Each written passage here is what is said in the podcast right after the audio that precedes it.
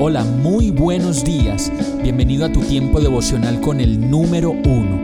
Qué alegría saludarte con la certeza de que Dios está obrando en tu vida su perfecta y buena voluntad, ya sea porque estás aprendiendo de un momento difícil o porque estás disfrutando de su amor a plenitud con paz y tranquilidad.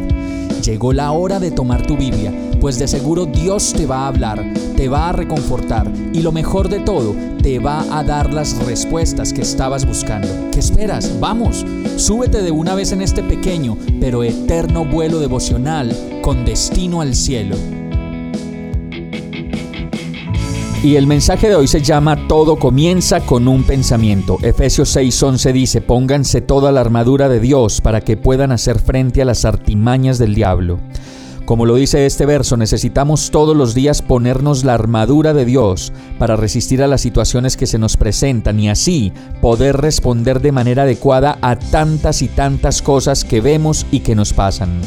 Por eso debemos caer en cuenta que todo en nuestra vida inicia con un pensamiento una rumba, una ilusión, un divorcio, una nueva idea, un deseo, un negocio, una salida, una compra, tomarse un kumis, un pan caliente, un café, los deseos y todo en nuestra vida comienza por un pensamiento. Y en la Biblia tenemos muchos casos de situaciones que comenzaron de esta manera, de catástrofes que iniciaron con un pensamiento y de guerras que dieron inicio por un pensamiento. Por eso hoy nos podemos preguntar, ¿a qué le estás dando inicio en tu vida con el pensamiento? Y podemos ver el caso de Abraham, quien con un pensamiento le dio cabida a la incredulidad, pues lo dice el verso 17 de Génesis. Entonces Abraham se postró hasta el suelo, pero se rió por dentro, incrédulo. ¿Cómo podría ser yo padre a la edad de 100 años? pensó. ¿Y cómo podría Sara tener un bebé a los 90 años? Seguramente estamos pasando por tiempos en los que estamos decidiendo muchas cosas o tiempos en los que necesitamos poner en orden las ideas y la mejor manera antes de darle cabida a la incredulidad como Abraham en nuestra vida es poner en orden esos pensamientos con Dios. Por eso nos podemos preguntar otra vez hoy, ¿a qué le estamos dando inicio con el pensamiento? Vamos a orar. Señor, tú eres un Dios que todo lo sabe y a ti no te puedo ocultar nada. Todo lo sabes de mí. Y cuando miras mi corazón, tú lo sabes. Y cuando miras mis ojos y mi mente, todo tú lo sabes. Aún antes de que diga yo algo, tú ya lo sabes todo.